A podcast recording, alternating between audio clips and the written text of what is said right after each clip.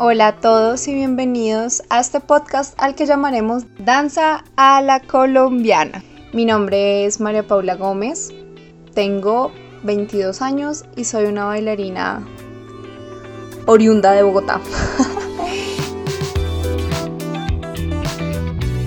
Hola a todos y bienvenidos a esta la segunda parte de nuestro tercer capítulo de Danza a la Colombiana. Bueno, y en esta segunda parte de nuestro capítulo seguimos con nuestro invitado Felipe Obregón, manager, bailarín, productor y gestor cultural. Vamos a seguir con todos los temas que tocamos en el capítulo anterior. Nos quedamos en las audiciones, entonces lo prometido es deuda. Vamos a seguir hablando de este tema tan importante para los bailarines. También vamos a hablar un poquito sobre los contratos, el pago justo y Felipe nos va a contar un poco sobre la nueva Asociación Colombiana de Bailarines. Así que sigan con nosotros. Bueno, Pipe, retomemos el tema de las audiciones. Eh, también me gustaría que habláramos un poquito así como rápido de la parte económica como de las audiciones.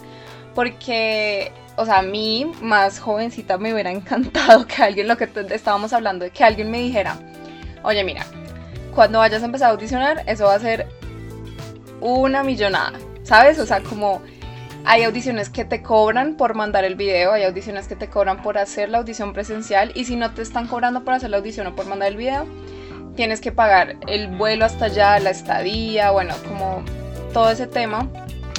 Y a mí me gustaría, chicos, que pues pensáramos un poco también eh, pues en eso, en cuánto van a tener que ahorrar, porque va a ser un gasto económico grande. Entonces tienen que estar preparados. Así como se van a preparar físicamente para una audición, también prepárense su bolsillo, preparen a sus papás. no, claro. Son muchas cosas que yo vi. Y yo tuve la oportunidad de hablar con alguien que me ayudó muchísimo en, mi carrera y me ayudó, fue mi amigo. Yo ahorita he tenido la oportunidad de verlo al crecer muchísimo. Él ahorita es bailarín principal en una compañía. Y él siempre me decía, me decía, mira Felipe, si tú vas a hacer audición para trabajar en una compañía y están cobrando, es un negocio. No sí, Sí, eso pasa. yo le decía, ¿por qué? Me decía, porque cuando están buscando para dar un empleo, no necesitan cobrar. Exacto. Me dijo, es diferente si es para ser parte del programa de la escuela porque la escuela y la compañía es totalmente diferente. Y eso lo podemos ver con, con el Boston Ballet, con todas estas grandes escuelas que también tienen compañías, que son muy buenas.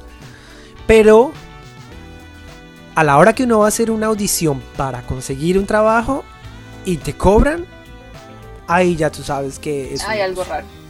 Sí, porque yo he visto los... los y, y yo lo vi cuando estuve en Nueva York, porque por cosas del destino, yo vi unos documentos de cómo funciona el tema lo de las audiciones. Y a veces, claro, ellos están buscando, eh, más que todo, digámoslo así, las escuelas. Ok, vamos a hacer audiciones en estos, en estos, en estos estados, en estos lugares. Tenemos nuestra tarifa y vamos a buscar entonces un mínimo de personas de cada ciudad. ¿Para qué? Para que la escuela obviamente sea rentable y también para el traslado de las personas a hacer la audición. Entonces por eso hay audiciones que cuestan y yo por eso creo que, que sí es importante pagarlas. Es decir, si yo voy a audicionar para estar en una escuela y te cobran como el, el pues te cobran para la audición, debes pagarlo. ¿Por qué? Porque es para el programa de la escuela. Pero ya si es para trabajo y que te cobren el formulario y que te cobren... El, ya te das cuenta entonces que es un negocio. Porque cuando, como yo, es, por ejemplo, yo lo hablo ahorita, pues, eh, yo que ya, digámoslo así, soy ahorita una empresa y que soy una agencia, si yo estoy buscando por alguien, yo no les voy a cobrar a ellos para ser eh, parte de, mi agencia. Todo lo contrario, yo tengo que proveer todo para poder tener la atención de los bailarines eh, que ellos ven. Además que muchas veces esas audiciones es es como para ver si de pronto ellos ven algo o porque es algo requerido por el gobierno o por la compañía. A veces las compañías ni siquiera están buscando por bailarines ni, nada. Solamente es como contratar a nadie. Sí, porque en realidad para llegar a ser y esto yo lo hablo más para la gente que está ahorita más de pronto como involucrado en el mundo como del ballet y también en algunas eh, compañías de contemporáneo y es que el proceso para llegar a trabajar en una compañía es un proceso largo. Largo. Hay que hacer aprendiz, hay que después ser cuerpo de baile, hay que después ser solista y mi solista y principal y entre eso se te pueden ir 11, 12, 13, 14, 15 años hasta más. Sí. A veces solamente el proceso de ser un aprendiz tarda dos años. Entonces, claro, tú haces eh, la audición y, y todo esto, entonces cuando siguen haciendo más audiciones y no hay espacio, tú dices, pero la compañía tiene como 20 aprendices listos para hacer cuerpo de baile, como no necesitamos más gente.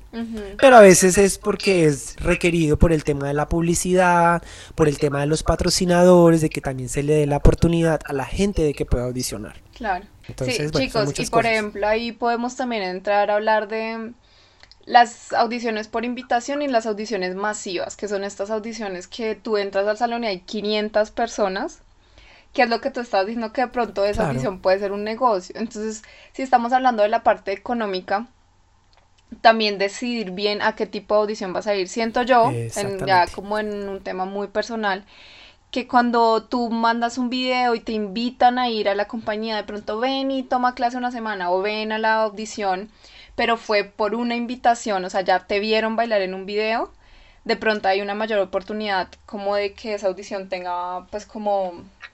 Claro. Eh, que salga positivamente, pero esas audiciones que son mejor dicho, 500 personas y tú, y es en un salón allá de Nueva York, porque yo conocía a gente que todos los fines de semana viajaba a Nueva York cuando estuve viviendo en Estados Unidos, que todos los fines de semana viajaba a Nueva York para hacer audiciones así tipo, no, es que hoy en la audición habían 300 personas y tú decías, wow, 300 personas que paguen de a 20 dólares la audición, eso es un negocio.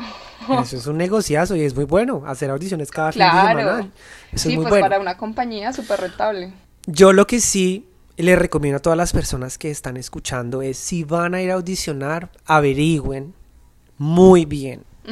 Porque si uno se va a meter como en, en, como listo, tomas la decisión, voy a ir a hacer las audiciones. Y eso lo va a poner el ejemplo de un amigo, eh, no puedo decir su nombre, pero él me dijo, no, es que me salió la oportunidad de hacer una audición en Europa y voy por un día. Y yo le dije como, ¿vas por un día hasta Europa? Sí, me tengo que regresar porque tengo que trabajar. Y yo le dije como, no, yo le dije, ¿y cuánto te va a costar todo? No, me va a costar tanto. Y yo, uy, no, eso es mucho dinero. Yo le dije, ¿por qué no mejor te haces como un tour de audiciones que haya en ese tiempo y te quedas un poquito más. ¿Por qué? Porque ya estás allá. Exacto. Ya hiciste la inversión.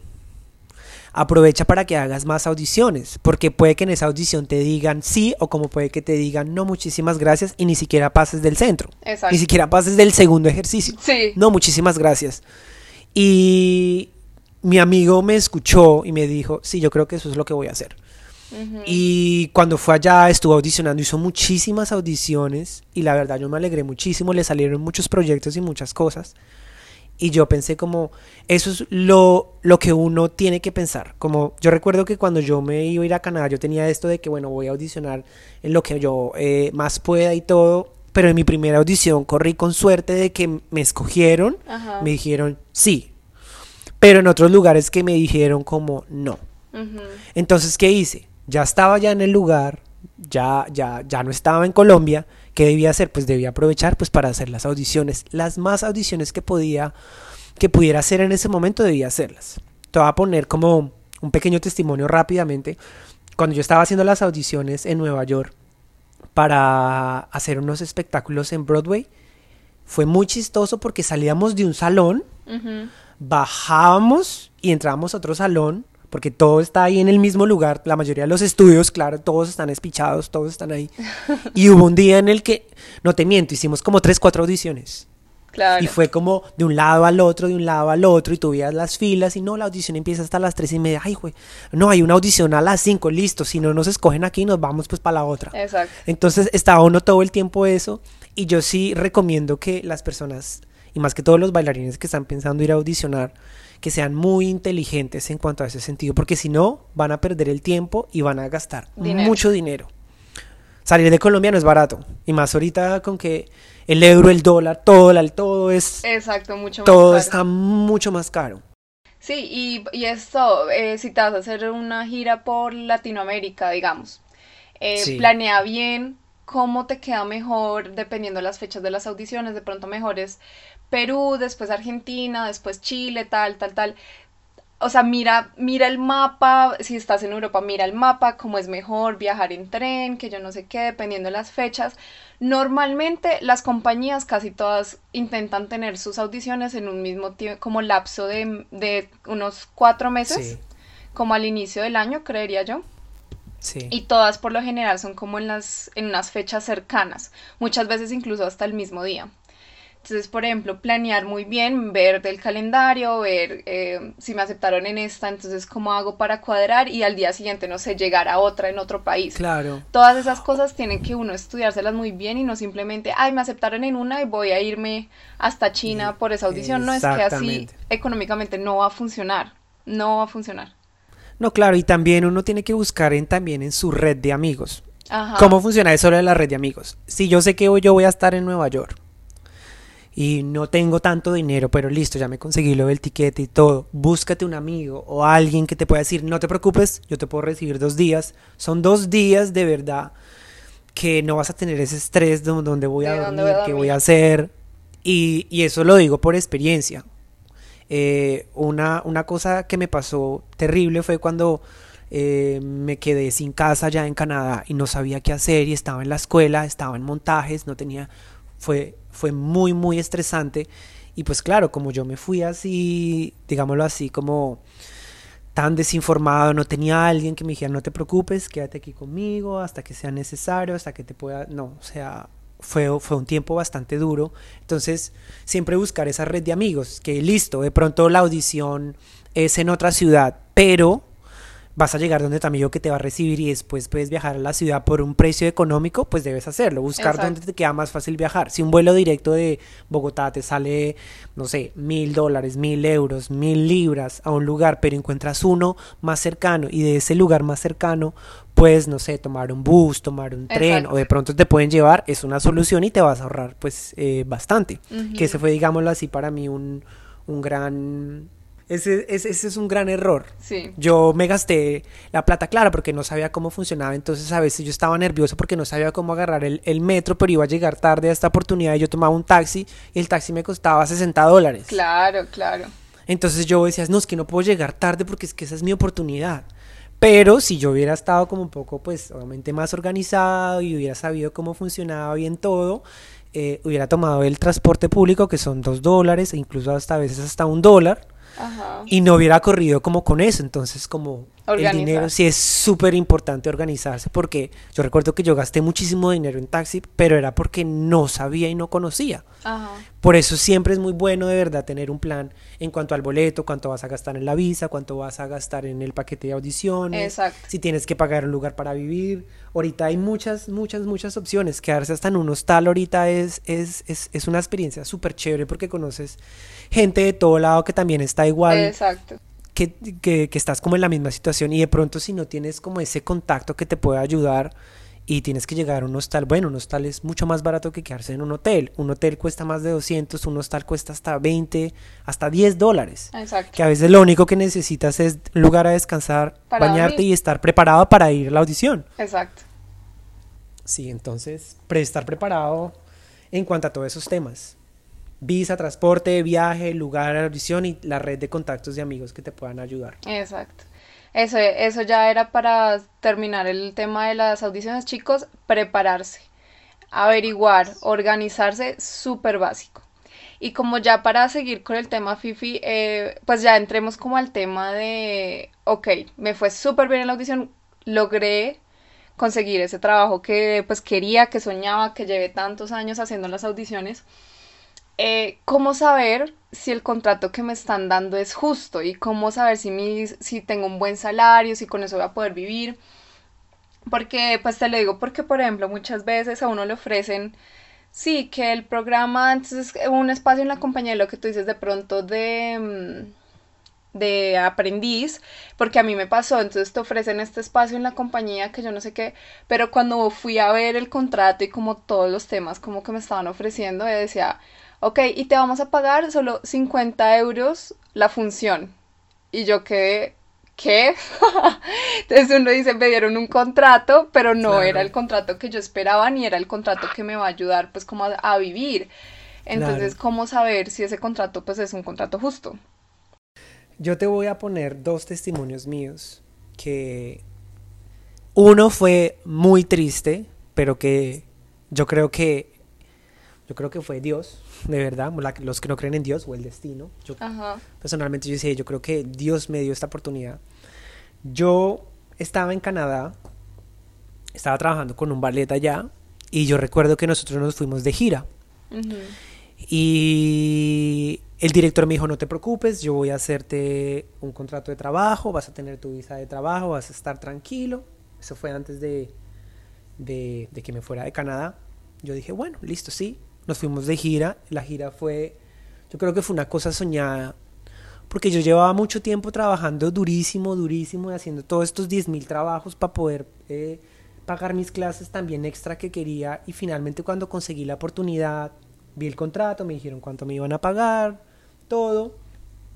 Y resulta que nos fuimos de gira, nos trataron como unas estrellas que yo, yo la verdad me sentí muy feliz el que te recibieran en un buen hotel, en el que decir que uno es un bailarín, que tristemente a veces en Colombia decir que uno es bailarín, la gente te dice, pero ¿de qué vives? Sí. Decir bailarín profesional en otro país es como, oh, wow, ¿y con quién trabajas? ¿Con quién has trabajado? Y la gente se involucra mucho. Yo recuerdo que nos fuimos de eso, llegamos de la gira y yo hablé con el director como, bueno, mi visa ya casi se va a vencer, cuál es el proceso a seguir y me dijo como no, mira, tuvimos un problema eh, con lo de la visa, creo que no vamos a poder pedirte la visa que necesitas, yo creo que es mejor que hagas este tipo de visa. Y yo recuerdo que yo le dije, la verdad, yo no puedo estar ya con esa visa porque yo tenía una visa de estudiante que me permitía trabajar unas horas específicas. Y dije, yo no puedo otra vez estar con esa visa porque ya voy a empezar a trabajar tiempo completo con ustedes. Entonces yo le dije como, ok, entonces yo, yo tenía el contrato en mi mano y todo. Y yo le dije, ok, vamos a hacer una cosa. Yo voy a salir de Canadá, voy a ir a la embajada de Canadá más cercana porque mi visa ya se iba a vencer. Yo dije, voy a ir hasta Nueva York y en Nueva York yo voy a ir a la embajada de Canadá porque es la más cercana para no ir a Colombia y no gastar tanto dinero. Dije, en Nueva York yo conozco a alguien. Allá estaba Miguel en Nueva York, que no lo conocía, lo conocí por otro amigo. Me quedé allá en la casa de ellos. Y yo recuerdo que yo dije, bueno, listo todo. Dejé todo allá organizado. Yo dije, ok, chicos, yo voy a regresar dos, tres semanas porque yo sé cómo hacer ese proceso de visa. Eso yo ya me lo conozco al pie de la letra. Cómo hacerlo. Yo recuerdo que mi jefe que estaba allá en mi otro trabajo me dijo como, me miró y me abrazó y me dijo como, yo creo que tú no vas a regresar. Y yo le dije como, no, como así? ¿Tú crees? Bueno, aquí está pasando el tren. eh, no, yo voy a regresar. Me dijo, no, yo no creo que tú vayas a regresar. Yo le dije, no, yo tengo que regresar, tengo aquí el arriendo, mi, mi vida, mi celular, mis tarjetas de crédito, todo porque yo ya estaba trabajando. Claro. Y me dijo, ok, bueno, pues yo te espero. Yo tomé un bus desde Montreal para ir hasta Nueva York. Eh, es un bus que toma seis horas. Eso es como ir de aquí a, ir de Bogotá a, a La Dorada, digámoslo así. Eso era rápido. Entonces yo lo tomé y cuando llegué a la frontera eh, para entrar a Estados Unidos, eh, revisaron todos mis papeles, todo estaba muy bien, pero el muchacho de inmigración pues no me entendía muy bien, pues porque eh, en Montreal pues se habla más francés y yo no estaba muy familiarizado mucho con el inglés. Entonces él me dijo, no, no, no, yo no entiendo todos estos papeles, todo esto está en francés. Me dijo, vamos a hacer una cosa. Vas a regresar aquí otra vez a Canadá y en Canadá vas a pedir que te hagan una, este, una, una extensión y vuelves y regresas. Entonces yo dije, ah, bueno, listo, perfecto. Entonces eh, el, señor el señor de inmigración me dijo, por favor, baja la maleta y eh, mis compañeros te van a llevar hasta ahí, hasta Canadá. Eso era como un peaje. Sí. Eso es como un peaje así con una super seguridad, pero eso es como un peaje. Yo recuerdo que me montaron en el, en el carro, pero ya después yo empecé a realizar yo como, como yo, como que no me entendía yo, pero esto parecía como no sé, fue una cosa súper tenaz. Me montaron en este carro y en el carro era con unos vidrios así y habían, habían perros y todo. y ellos estaban riendo de mí. Y yo entendí que era lo que estaban diciendo. Oh, mira, estamos regresando a un colombiano. Entonces esto a mí me molestó y yo me enojé. Yo dije, ¿qué están hablando de los colombianos? Y ellos eh, en ese momento se quedaron callados porque en ese momento el carro ya no estaba en territorio estadounidense, sino ya estaba en territorio canadiense. Y pues toda esa clase de cosas y bueno, temas legales que pues yo la verdad no entiendo. Eh, llegué hasta ahí otra vez y la muchacha se quedó mirándome en inmigración de Canadá y me dijo, ¿qué te pasó? Yo le dije, no, lo que pasa es que mi visa ya se va a vencer, entonces voy a ir hasta la embajada de, de, de Canadá en Nueva York, porque es la más cercana, voy a hacer mi solicitud de visa para poder regresar y poder dejar todo en orden acá.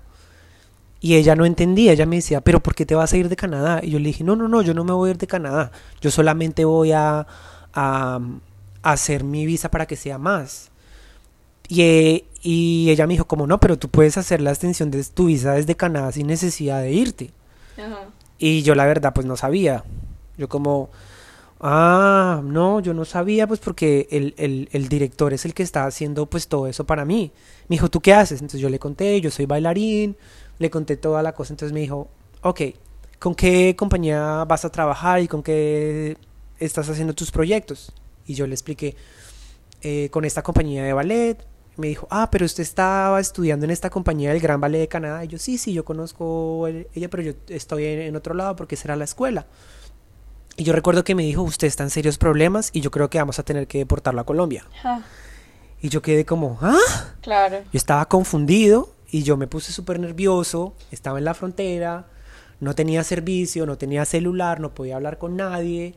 Mis amigos me estaban esperando allá en Nueva York, porque yo llegaba a las 6 de la mañana y yo no conocía Nueva York, y yo estaba súper asustado, yo estaba en la frontera, y resulta que la muchacha me dijo, lo que pasa es que con la compañía que tú estás trabajando, no ha pagado impuestos por muchísimos años.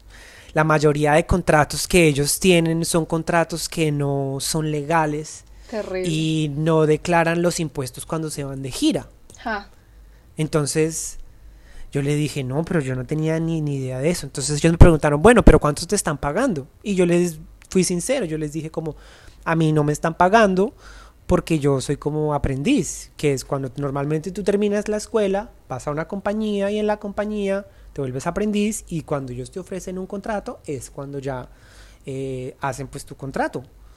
Da la casualidad que ese contrato que ellos me habían dado yo no lo quise llevar conmigo. Yo dije, yo no voy a llevar ese contrato porque pues ¿para qué? Eso no tiene como validez. Y los de inmigración miraron todos mis papeles, mi pasaporte y mis papeles en todo, la maleta, todo a saber que yo no estuviera escondiendo nada. Claro. ¿Qué voy con todo esto? Eh, yo vi el contrato y el contrato parecía bien, cuánto uno iba a ganar, que hacían el proceso, no sé qué, la visa. Entonces ya después yo entendí muchísimas cosas. Ya entendí por qué no funcionó que ellos me dieran una visa de trabajo. Claro. Pero eran esas clases de cosas que yo no sabía. Que yo recomiendo a todos los bailarines. Miren muy bien sus contratos. Cuando uno entra a una compañía y te ofrecen un, un, sueldo de aprendiz, la tarifa es totalmente diferente a cuando eres un cuerpo de baile o cuando eres un solista o eres un principal. Siempre cuando uno está trabajando con una compañía profesional, ellos tienen sus abogados. Y si no, conocen a alguien que le han hecho el mismo proceso de visa. Esto es más para la gente que se va afuera. Sí, ajá. Esto para mí fue terrible porque básicamente yo iba a perder todo mi estatus y todo mi récord que tenía migratorio con Canadá por un contrato de una compañía que estaba haciendo como digamos así las cosas mal. Claro. Y pues obviamente yo era extranjero, yo no sabía, si tú haces una audición y te contratan y tú ves el, eh, el, el, contrato y todo se ve bien y tú vas a la embajada y todo se ve bien, o puede que se vea mal, porque obviamente ellos tienen toda la información de la compañía, de cuántos miembros hay, de que no se le puede quitar un trabajo canadiense y todas esa clase de cosas. Y ahí fue cuando yo me sentí totalmente pues engañado y vulnerable porque yo no tenía el amigo abogado que me pudiera ayudar a decirme, no, lo que pasa es que ese contrato no es legal. Claro. Que esto yo creo que sí es muy importante. Dependiendo de la compañía en la que uno vaya a audicionar, es muy importante informarse. En la industria del ballet hay una cosa que me gusta mucho y es que un bailarín se conoce con el otro y el otro conoce al otro que ha trabajado con el otro que tú has trabajado. Entonces tú sabes y conoces cómo funciona. Cuando tú trabajas en una buena compañía, ellos te hacen todo el, todo el proceso pues, de trabajo y todo el proceso de la visa y tú puedes ver que el contrato pues obviamente es un contrato legal. Sí. Ahora vuelvo a mi segundo testimonio rápidamente.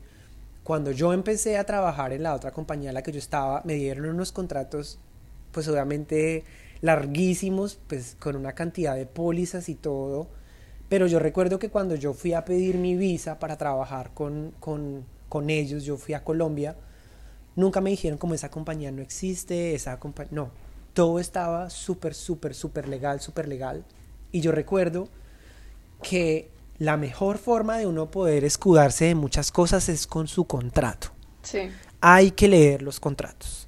¿Por qué? Porque ya después cuando yo tenía el trabajo, habían muchos trabajos extras que nos colocaban a hacer y los bailarines decían, no vamos a hacer eso. Y yo decía, pero ¿por qué si eso no es, pues no es nada del otro mundo? No, es que eso no está en nuestro contrato. Esa no es nuestra responsabilidad. ¿Qué va a pasar si yo por hacer ese trabajo voy a, fracturarme o voy a hacer esto o, o, esto va a afectar mi trabajo? Esto no es en mi contrato. Sí. Entonces es muy importante que los bailarines miren muy bien sus contratos, miren las cosas que están firmando, que se asesoren, que si de pronto pues eh, no saben, llamen a la embajada y averigüen, mire, tengo una oferta de trabajo con esta, yo hice la audición, quiero saber si esta verdaderamente es una compañía que está legalmente constituida, que no hay ningún problema, que no le voy a quitar obviamente el trabajo a una persona dependiendo pues obviamente del país que esté y que esté todo bien. Sí yo a, raíz de esas dos experiencias entendí la importancia de leer los contratos. Muy importante. Es muy importante leer los contratos porque en el contrato tú puedes ver si voy a estar en este ballet espectacular y todo, pero si no lees el contrato donde dice tienes que ensayar por lo menos 40 horas a la semana, tantas horas, Ajá a la hora de que tú vas a recibir, digámoslo así, como tu cheque, como tu tarifa, tú vas a decir, no, pero es que no, no, no, no, no recibí toda mi plata. No, lo que pasa es que usted gana es por horas. Ajá. Entonces, si no cumple un mínimo de horas, no va a tener eso. No, pero cuando yo hice la audición, a mí me dijeron que me van a pagar tanto dinero. No, es que ese, a usted se les, en su contrato dice que a usted se le va a pagar tanto, tanto, tanto, tanto, tanto. Entonces, a veces la gente dice, ok, voy a ganar por, por semana tanto, cada dos semanas tanto, o por el mes tanto pero no están mirando que en el contrato hay como una cláusula o hay algo que dice que necesitas trabajar un mínimo de horas o que necesitas trabajar. Eso es muy, muy importante y yo de verdad recomiendo, miren muy bien sus contratos. Si no entienden algo, de pronto búsquenlo en internet. ¿Por qué lo digo? Porque yo trabajé en la industria, como el digo, de los cruceros y ellos tienen unas cláusulas y unas pólizas que la verdad a mí me, me parece loquísimo. Yo, yo decía, pero, pero ¿por qué hacen una póliza así? Yo decía, es que la gente se tira de los barcos. Y la verdad, hasta que yo no estuve viviendo en un barco, fue que no entendí cómo la gente hace esto. Claro. Entonces, en tu contrato explica una cantidad de cosas, hay, hay una cantidad eh, de pólizas y hay una cantidad de cosas que no puedes hacer o automáticamente estás echado. No puedes hacer bullying, no puedes hacer violación, tienes que respetar a tus directores. Y eso también obviamente depende de la compañía y con el director que tú trabajes. Hay muchos bailarines que tienen una conexión muy buena con los directores y en los ensayos se hablan horrible, se gritan, se maltratan como hay otras compañías, pues que no, como hay otras compañías donde los directores son los malos y les dicen, si tú no haces eso, te voy a echar porque tengo cinco personas mejor que tú. Y los bailarines no quieren perder sus empleos. ¿Por qué?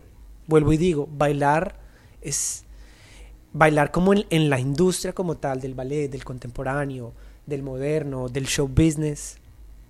Una vez que estás fuera de algo que has trabajado tan duro para estar dentro, es muy difícil volver a entrar. Y por eso la gente tiene miedo de quedarse sin trabajo. Claro. No, ¿qué va a pasar si este director va y habla a mí para otra compañía? No, es que esa persona es esto, esto, esto, esto, esto, esto, esto, que esa es otra conversación. Eh, aparte de caerle bien a un director y bueno, pues todo eso. Pero el tema de los contratos sí es muy, muy importante. Muy, muy importante. Yo de verdad recomiendo nuevamente, miren muy bien sus contratos, miren las ofertas. Muchas veces uno tiene que aceptar ofertas donde uno no va a ganar mucho, pero uno va a tener la oportunidad de crecer. Exacto. Y yo creo que eso también hay que hacerlo. Yo tenía un lugar donde no me pagaban nada, o sea, como nada, como 10, era como 10 dólares la semana. Era una cosa así, era malo. Era malísimo. Pero en ese lugar yo aprendí muchísimo. De, aprendí de producción, aprendí de vestuario, aprendí de coreografía, aprendí de repertorio, aprendí a enseñar, aprendí, aprendí a trabajar en equipo, a hacer una gira. Y toda esa clase de cosas yo creo que vale la pena dependiendo de uno cómo se va a enfocar. Pero si ya quieres conseguir un trabajo profesional, 10 dólares no es suficiente para poder vivir. O sea, nadie puede vivir con eso en el extranjero. Exacto. Entonces, mirar los contratos sí es muy, muy, muy importante. Pipe, y si vamos ya a empezar a hablar de, pues ya en Colombia, porque pues nos enfocamos mucho en el exterior, por ejemplo, pero si ya quiero bailar en Colombia, eh, pues tú qué dirías que es como importante a tener en cuenta. Eh, también de pronto indagar un poquito, que yo sé que tienes por ahí un poquito de información sobre la Asociación de Bailarines Colombianos.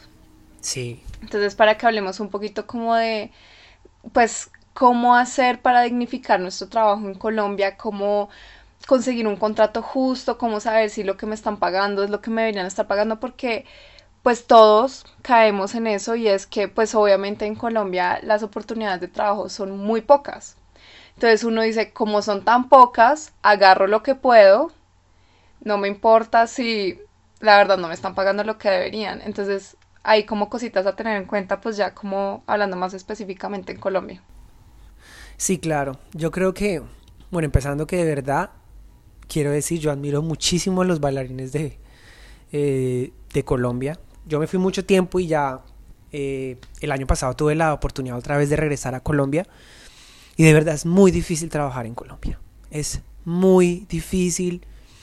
Y lo digo porque, porque mismo si consigues un contrato bueno, es un contrato que no sabes qué va a pasar. Es un contrato que muchas veces tú dices, listo, tengo trabajo seis, ocho meses, súper chévere. Pero ¿qué pasa cuando la compañía vuelve a hacer audiciones y te dices que ya no vas a estar para este proyecto? Sí. Pero como compañía nunca me dijiste, tienes que estar preparado de que si llega, vamos a hacer audiciones y todo.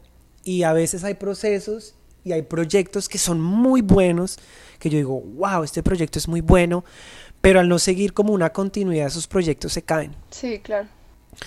Yo he tenido la oportunidad de trabajar con agencias, eh, con varios proyectos, y la gente no tiene respeto para los bailarines las agencias, las productoras. Hay muchos que sí, dicen, los bailarines, nuestros bailarines, los que saben que es estar en, en, en, como en esta industria, saben que es muy difícil. Claro.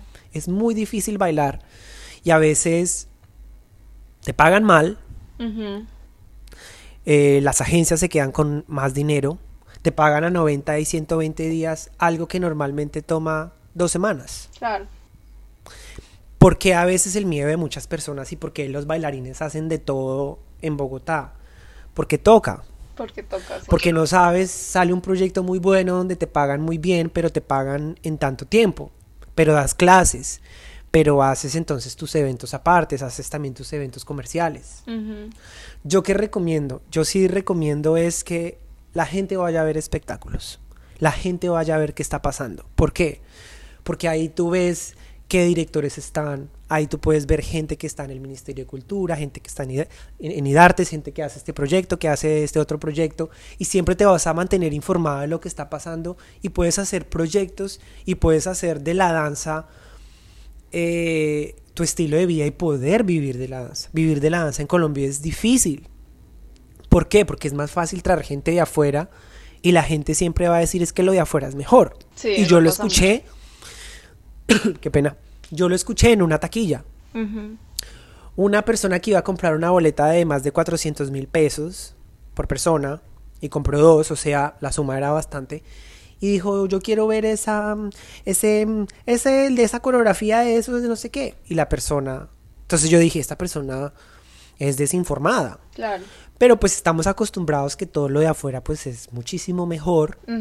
Y yo le decía a varios de los bailarines que trabajan conmigo y varios de los bailarines que trabajan en, mi agencia, Y les dije, nosotros tenemos que ir a ver.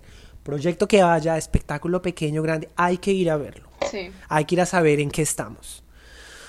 Y yo recuerdo que yo vi esta producción y desde el primer momento que el telón se abrió y sonó la música y vi los pies de los bailarines, dije, qué horror. qué horror, porque nos han mostrado que nosotros, los, los, los, bailarines colombianos, no somos tan cultos, no somos tan técnicos, no somos tan estudiados. Y ver eso yo decía, alguien casi prácticamente pagó como dos boletas casi por 800 mil pesos, alguien que no sabe pero si es un, un, ballet, digámoslo así, un poco más eh, colombiano, la gente no va a pagar eso. Sí.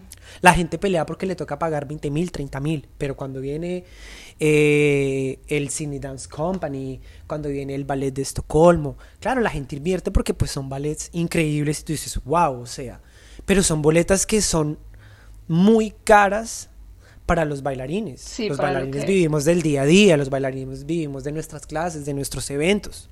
Por eso cuando salen proyectos buenos, largos en, en, Bogotá, la gente quiere hacer parte de esos proyectos porque ven una estabilidad y que van a tener la oportunidad de bailar. Mucha gente en, en, Bogotá baila porque le gusta bailar, pero no porque puedan vivir de, de la danza. Vivir de la danza es muy difícil. Por eso tú ves los bailarines hacen 10.000 maromas, porque hacen allí, hacen allí, hacen lo otro para poder tener eh, dinero para hacer sus proyectos. Por eso cuando sale la oportunidad de irse o de hacer audiciones por fuera, los bailarines tienen que trabajar muchísimo. Hace unas semanas me llamaron para un proyecto que estaban eh, empezando a hacer, que es la Asociación Colombiana de Bailarines.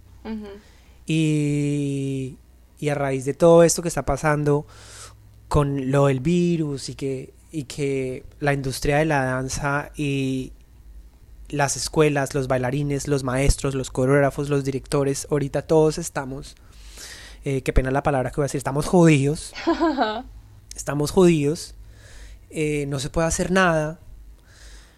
Toda esa clase de cosas como que a mí me hacían pensar y yo siempre lo hacía en conversaciones con muchas personas, lo que pasa es que nosotros ni siquiera somos una union. No. Los bailarines ni siquiera somos parte de algo donde estemos todos unidos. Claro.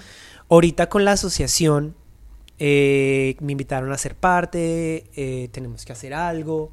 Hay mucha gente que tiene la iniciativa y hay mucha gente que de pronto no está como, digámoslo así, capacitado, ha tenido todas estas oportunidades de viajar y hacer todo esto, pero es gente que tiene la iniciativa, viven en Bogotá, han hecho muchos proyectos en Bogotá y dijeron, no, los bailarines tenemos que empezar a unirnos. ¿Por qué? Necesitamos empezar a hacer leyes que defiendan el trabajo de los bailarines.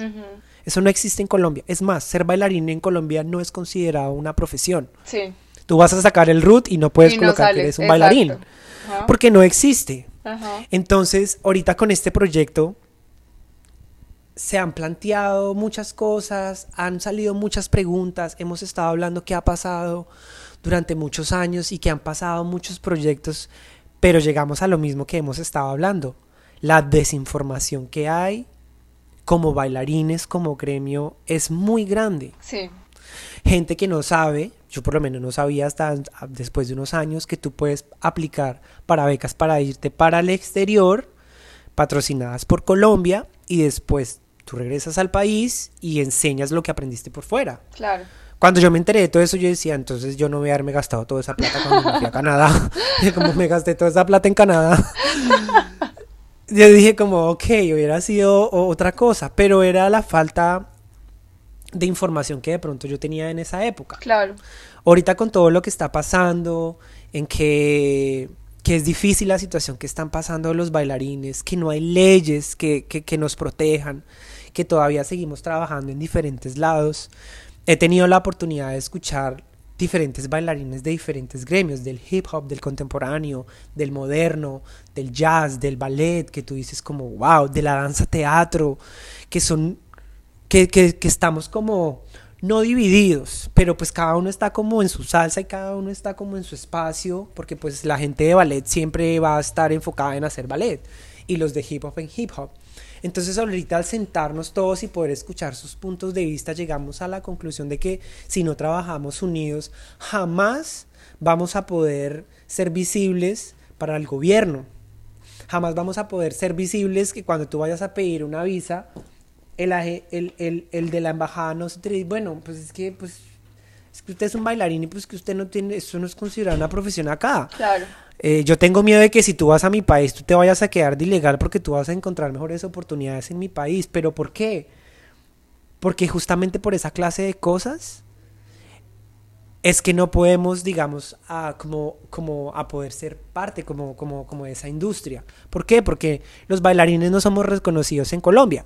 Entonces, ¿qué tiene que pasar? Tiene que pasar que muchos de los grandes bailarines se han tenido que ir, han tenido que hacer muchas cosas y han, han podido triunfar ahí sí se les da el reconocimiento en Colombia. Oh, pero mira, qué representación. Pero entonces yo digo como, es triste ver que entonces hay que irse y que lo reconozcan en el otro lado para que nos valoren a nosotros como bailarines en Colombia. yo ahorita posiblemente ya no estoy... No, claro, pasa mucho. Yo por lo menos ahorita no soy... Porque, por ejemplo, si tú miras, pues ya como tomando un ejemplo muy puntual, en la historia de Fernando Montaño, que pues por, por cierto tiene un libro súper interesante que él cuenta toda su historia. Sí. Él se volvió famoso, pero ya después de que le tocó durísimo. Que no, que él mismo dice que le cerraban las puertas, que acá en Colombia no lo apoyaban para irse a estudiar, que un chico de tanto talento y no fue sino hasta que ya se volvió una figura en el exterior que acá en Colombia dijimos, ay, sí, es colombiano. Y eso pasa muchísimo. Mira, y fue una cosa muy chistosa porque el año pasado, eh, parte de mi proyecto también, pues de mi agencia y de mi productora, yo me fui a, me fui para Inglaterra eh, a hacer mi proyecto, como a investigar, como estuve ayudando a agencias de, de casting a hacer las audiciones y estaba aprendiendo y yo hablé con Fernando allá. Fernando me, me, me habló muchísimas cosas pero Fernando ya es una persona grande, o sea, una persona que, que le tocó irse a Cuba, le tocó irse a... Fueron años. Sí, claro. Años. Entonces ya la gente solamente ve el resultado final, pero no ve todo ese proceso y, y eso, es, eso es lo que personalmente a mí me gusta. Y por eso me gusta, digámoslo así, leer muchas biografías y muchos libros en cuanto a eso. ¿En qué momento fue que eh, tu vida cambió así? Porque hay mucha gente que tarda muchos años. Y eso es lo que pasa eh, eh, en Colombia tarda uno muchos años, entonces los que se pueden ir y hacen historia y regresan eh, son, son, son más visibles, pero ¿qué pasa también con la mayoría de bailarines que nos representan en el exterior?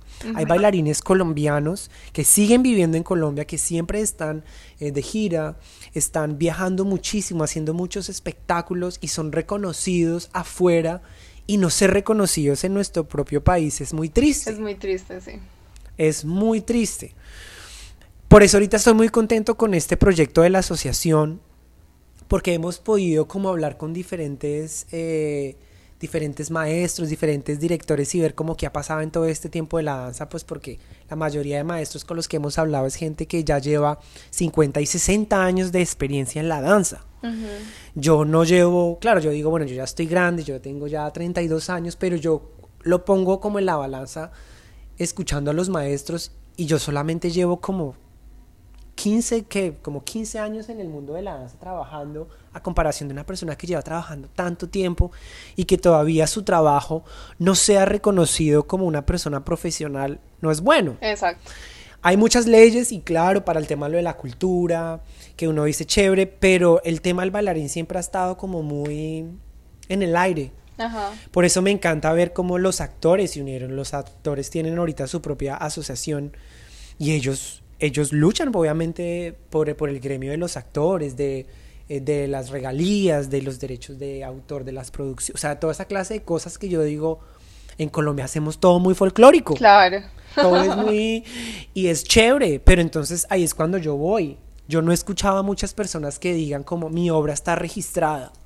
Claro. Cada vez que alguien vaya a hacer mi obra... Derechos de autor, sí, claro. O sea, yo no he escuchado eso y eso fue uno de los problemas de muchas cosas que yo vi ahorita ya en Colombia y que yo hablaba con alguien como, necesitan ustedes registrar estas obras. ¿Por qué? Porque, ¿qué va a pasar si alguien empieza a robar fragmentos de sus obras? Es más, yo vi una obra de alguien que yo admiro en Colombia y yo digo, eh, esta persona es un, es un genio. Claro.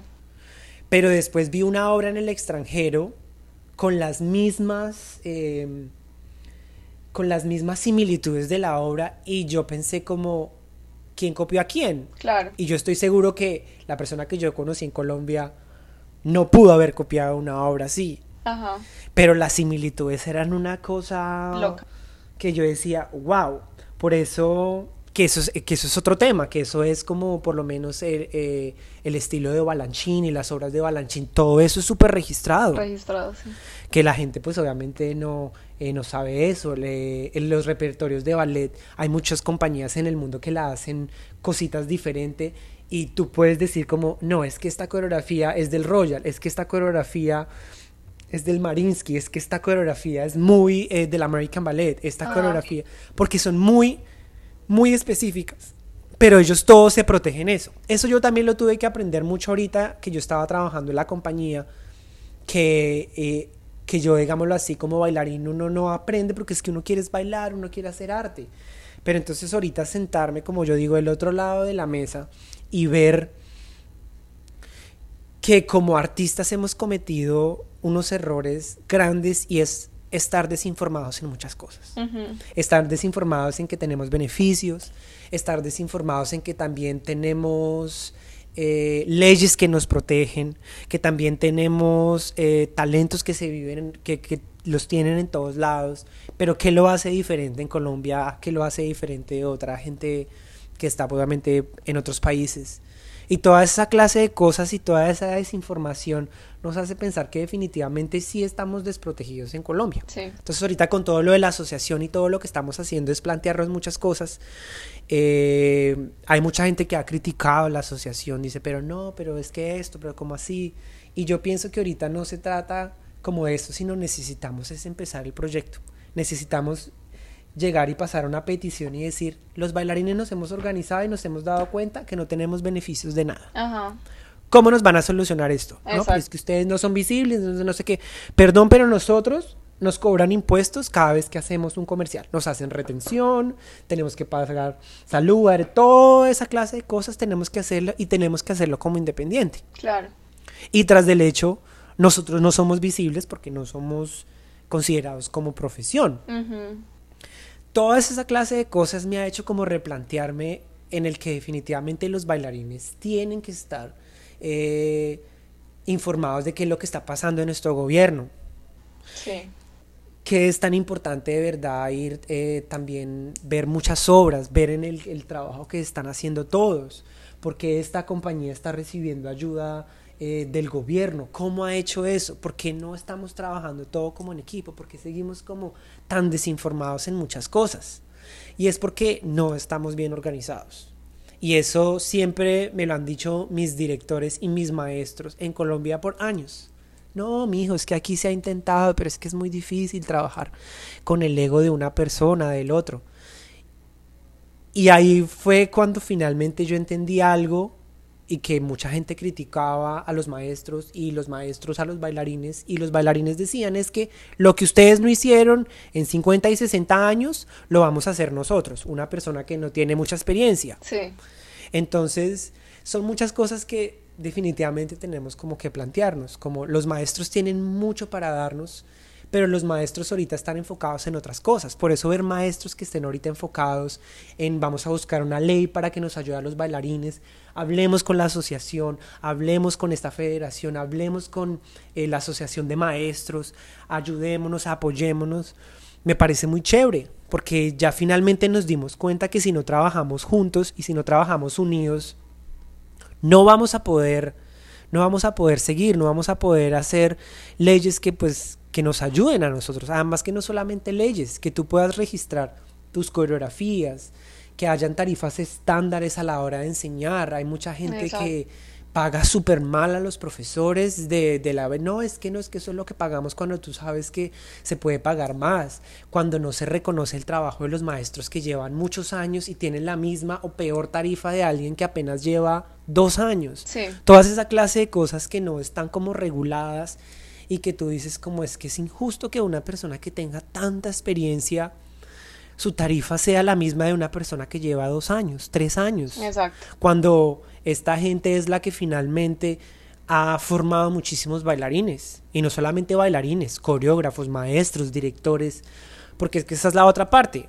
La asociación ahorita está intentando ver que hay muchos bailarines que son coreógrafos, bailarines que son directores, bailarines que son directores artísticos, bailarines que son directores operacionales, bailarines que son eh, enfocados hacia la parte social, muchas cosas que tú dices como, wow, esto es, esa es otra cosa en la que debemos estar informados. Entonces, con la asociación ahorita están pasando cosas muy chéveres y es que como que estamos despertando en muchas áreas, en muchos estilos de que tenemos que trabajar juntos. Mismo si de pronto no queremos trabajar juntos, pero sí como poder entender cómo necesitamos como despertarnos, necesitamos empezar a, a, a, trabajar para nuestra cultura, para nuestro gremio, que podamos ser los maestros de la siguiente generación, porque esta es la otra cosa. Sí. Esta generación somos nosotros. Y lo que está pasando ahorita, que es una cosa terrible y es una cosa que me duele, es que nuestros maestros se nos están yendo. Uy, sí. El año pasado y, el año pasado y el antepasado ha sido de los años yo creo que más duros para la gente de, del medio de la danza y medio del arte. Se nos empezaron a ir nuestros maestros. En Colombia se empezaron a ir. ¿Y quiénes? Exactamente. ¿Y quiénes son los responsables ahora esta generación que somos nosotros. ¿Por qué? Porque la generación que viene son los que se están formando. Los que tú ves que están yendo a las escuelas. Los que ahora tú puedes ver niños de 14 y 13 y 15 años decir, no, es que yo voy a ser bailarín, no, pero eso no va a vivir, no, es que quien dijo que, eh, ¿quién dijo que yo quiero ser rico, yo quiero ser bailarín. Que ahora una persona diga eso a la edad de 13, 12, 10, 8 años, es una cosa que no lo vivíamos hace muchos años.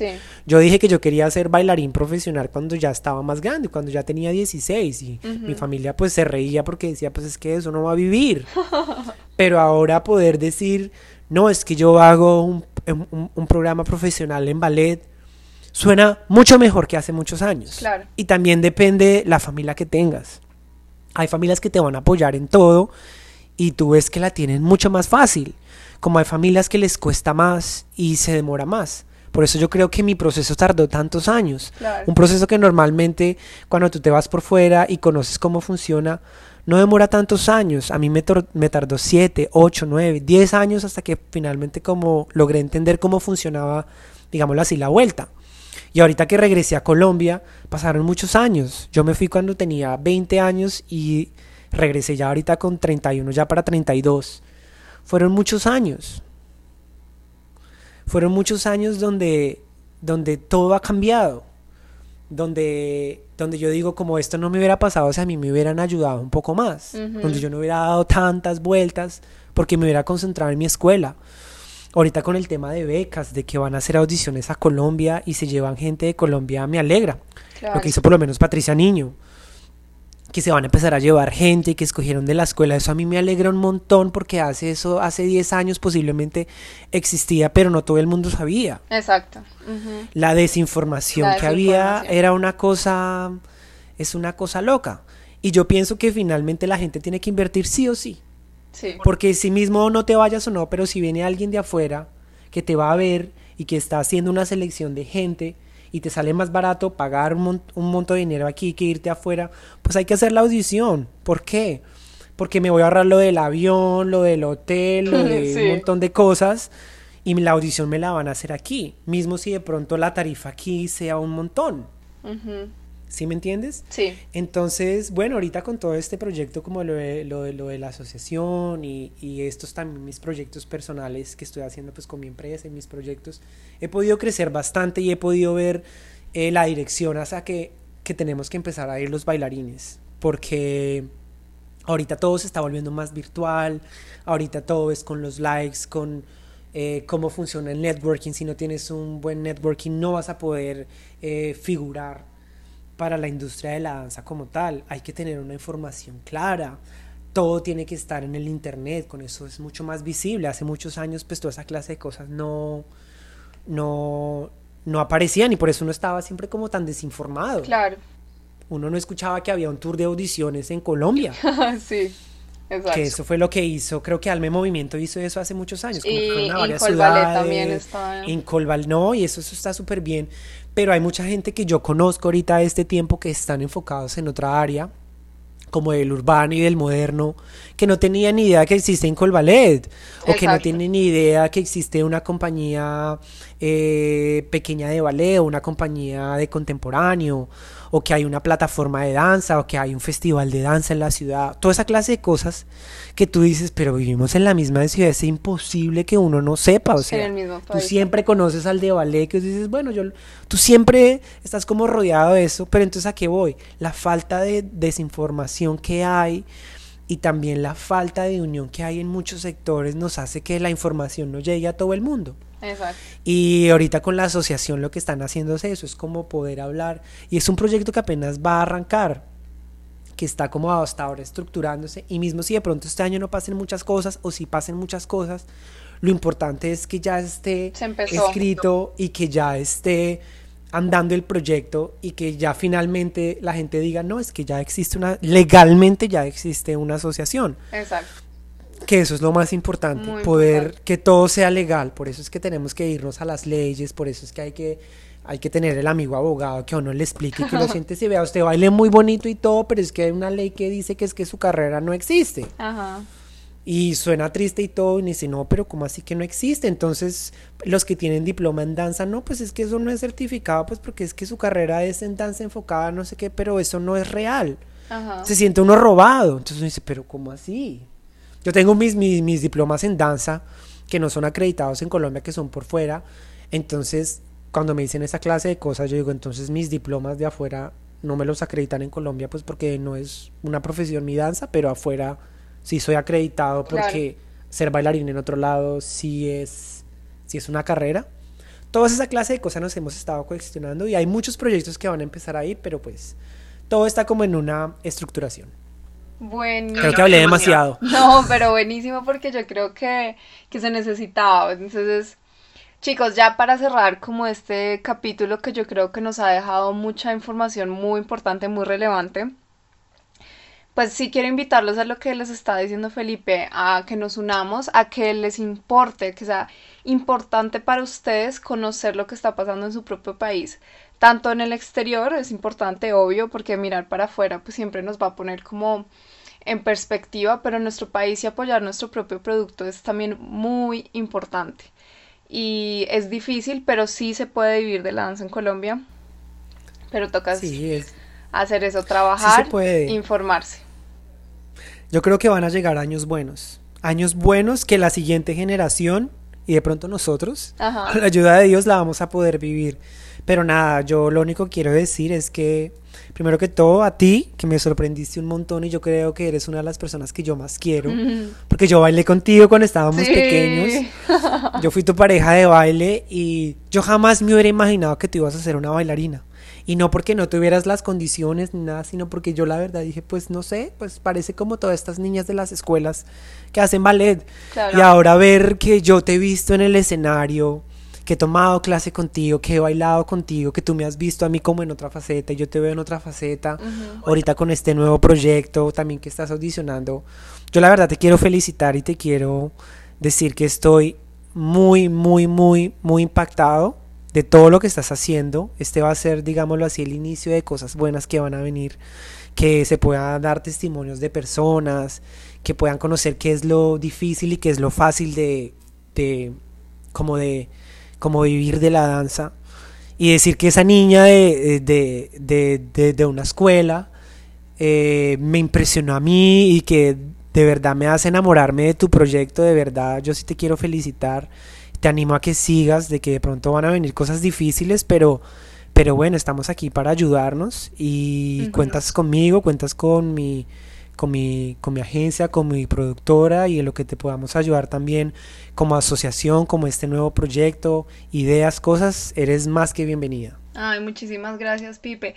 Pipe, y en verdad que me encantó tenerte acá. Siento que eres una persona que tiene tanta información para compartirnos que fue, o sea, incluso yo acá haciendo noticas, yo dije, wow, buenísima todo lo que estás diciendo. Para terminar, Pipe, redes sociales para que la gente te siga, siga tu proyecto. De pronto las redes sociales de la asociación. Sí, pueden, eh, En mi red personal es solamente me escriben como Philip Obregón, estoy en el Instagram. Ahí aparece obviamente mi proyecto pues de mi agencia y de mi productora y también en Asociación Colombiana de Bailarines. Ahí pueden encontrarla en el Facebook. En el Facebook está ensanchado todas nuestras redes sociales, está Twitter y también está el Instagram. Buenísimo. Bueno, Pipe, muchísimas gracias. Espero tenerte de vuelta. Porque yo sé que tenemos muchas más cosas de qué hablar. Bueno, y si tienen preguntas, si tienen dudas, pues te las manden a ti o me pueden escribir eh, también a mí. Exacto. Dejen todas sus preguntas en nuestras redes sociales, que ahí, pues la idea es que sigamos apoyándonos, ¿no? Bueno, y espero que todos los temas que tocamos en estos dos capítulos de Vivir de la Danza les haya ayudado muchísimo, que como ustedes saben, la meta de nuestro programa, la meta de nuestra comunidad es ayudarnos entre todos. Y el tema de nuestro próximo capítulo va a ser Vivir de la Danza en Colombia cómo ser bailarina en Colombia y cómo llevar una gran carrera en Colombia. La invitada de nuestro próximo capítulo va a ser Luisa Hoyos, una bailarina que adoro, la adoro como bailarina y la adoro como ser humano. Entonces yo creo que Luisa nos va a ayudar mucho porque la carrera que ella ha llevado en Colombia ha sido muy exitosa. Entonces por favor quédense con nosotros, esperen el próximo capítulo, coméntenos en nuestras redes sociales qué les pareció estos dos capítulos que sacamos sobre vivir de la danza. Tal vez si tienen más información que quieran compartir, por favor déjenlo en los comentarios. Mi nombre es María Paula Gómez y quisiera agradecerles por habernos acompañado el día de hoy en este podcast. Por favor, compártanlo con sus amigos, suscríbanse a nuestro podcast. Les queremos recordar que pueden encontrar todo nuestro contenido en nuestra página web www.danzaalacolombiana.com. Ahí pueden encontrar nuestro blog y nuestro podcast, todo en un mismo lugar. Síganos también en nuestras redes sociales arroba Danza a la Colombiana en Instagram y Danza a la Colombiana en Facebook. Nos vemos en un próximo capítulo y sigan danzando.